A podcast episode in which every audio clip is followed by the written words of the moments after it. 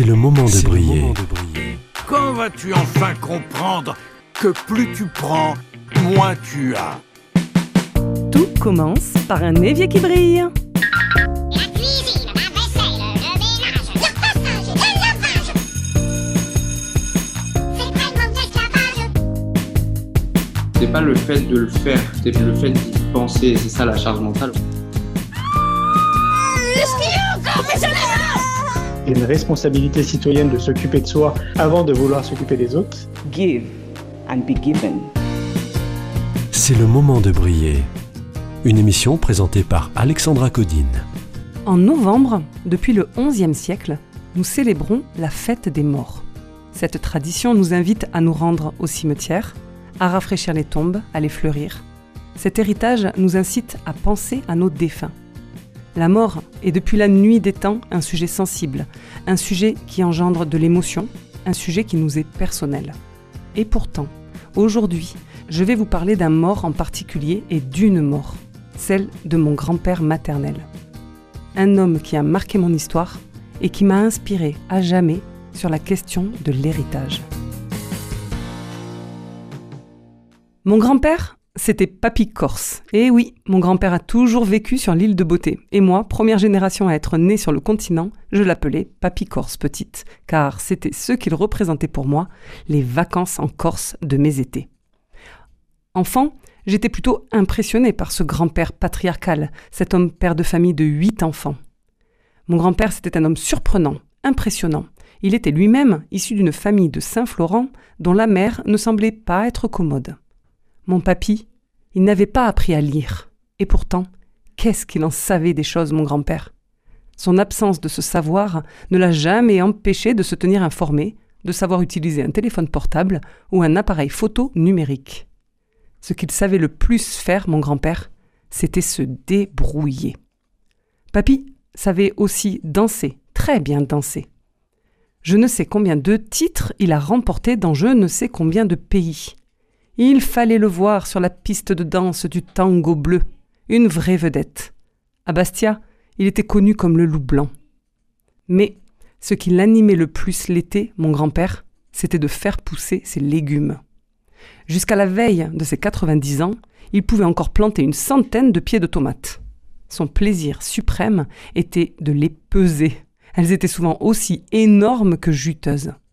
Son second plaisir était de les distribuer, accompagnés ou pas de ses courgettes, de ses melons, de ses pastèques et de son basilic. Il avait un autre plaisir, mon grand-père, rire et s'amuser.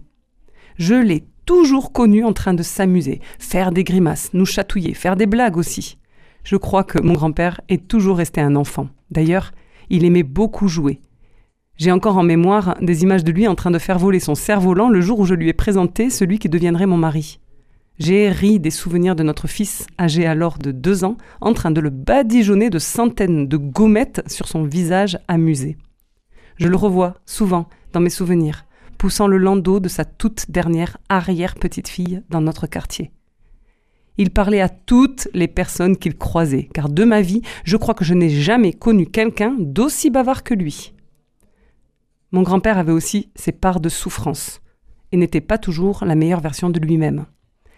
Il a été un homme dur et parfois violent. Il râlait et pestait beaucoup, mais je l'aimais.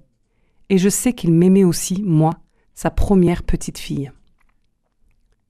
Mon grand-père, c'était un homme simple, un homme généreux, un homme heureux. Il était fier de sa famille, il était fier de moi, et moi, Dieu que j'étais fier de lui. Si je parle de lui au passé, c'est que mon grand-père est décédé. Et si je parle de lui aujourd'hui dans cette émission, c'est parce que mon grand-père m'a fait le plus bel héritage, celui des souvenirs heureux, celui du partage et des rires. Pour ces derniers jours, mon grand-père était entouré, chez lui, de nous tous, compagnes, enfants, petits-enfants. Il a lutté des heures, des jours, des nuits. Il devait sentir la peine que sa perte nous procurerait. Il a eu du mal à se libérer. Il est mort à son domicile, ma main dans la sienne. Nous nous sommes alors tous réunis pour la première fois sans lui. Nous avions envie de l'entendre nous dire qu'il était désormais serein. Nous avions envie de le savoir tranquille, en paix. Je sais le temps, je sais les heures, les nuits passé que les rêves ne peuvent soulager.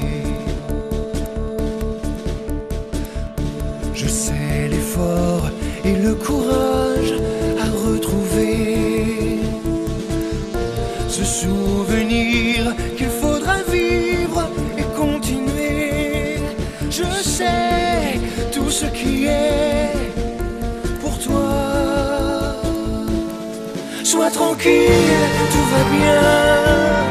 Sois tranquille, je suis serein.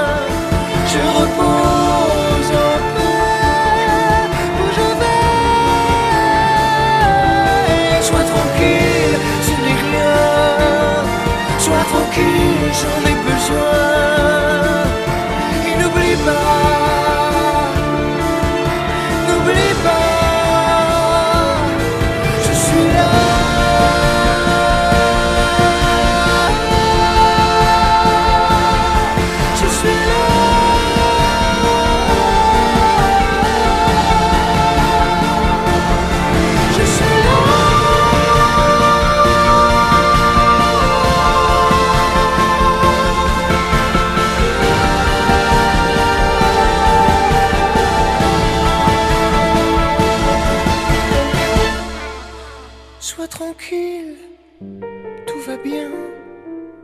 Sois tranquille, je suis serein. Je repose en paix où je vais. Sois tranquille, tout va bien. Sois tranquille et sois certain où que tu sois. Je veille sur toi, mon. Vint alors le temps des retrouvailles en famille, des obsèques et du partage de son héritage. Le manque, les regrets, les souvenirs à partager. Et c'est là que vous allez comprendre mon cheminement vers cette émission et vers cette histoire d'héritage. Mon grand-père était un homme riche et pauvre. Riche, car il savait nourrir sa famille, il savait jardiner, il savait échanger, il savait beaucoup de choses essentielles pour vivre, voire même pour survivre.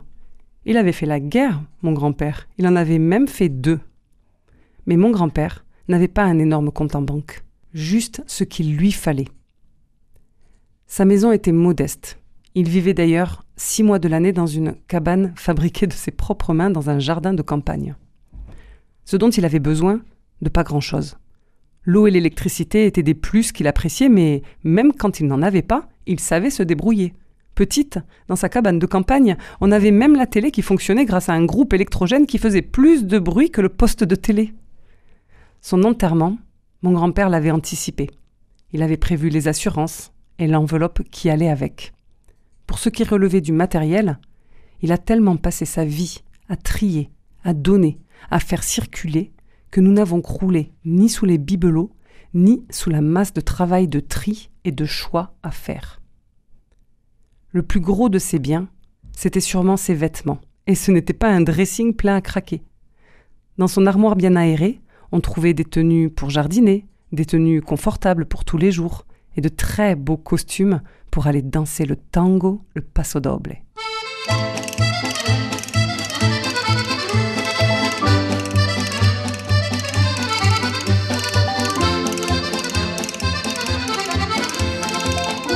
Mon héritage matériel a été l'album photo souvenir que je lui avais offert à l'occasion de ses 90 ans. Des photos de lui, de nous, dans ces dernières années. Mais mon héritage principal est celui du temps précieux que j'ai passé avec lui, de tout ce qu'il m'a transmis, de tout ce qu'il m'a appris, parfois malgré lui. Juste parce que mon grand-père était qui il était, sans faire semblant d'être quelqu'un d'autre. Un papy marquant, un papa rude parfois, un mari infidèle, je crois, un homme corse, comme ils peuvent être fiers, un enfant d'une femme forte et sévère. Et nous? Si on devait mourir demain, on ferait quoi? On laisserait quoi? Qu'est-ce qu'on ferait de plus? Qu'est-ce qu'on ferait de moins? Si on devait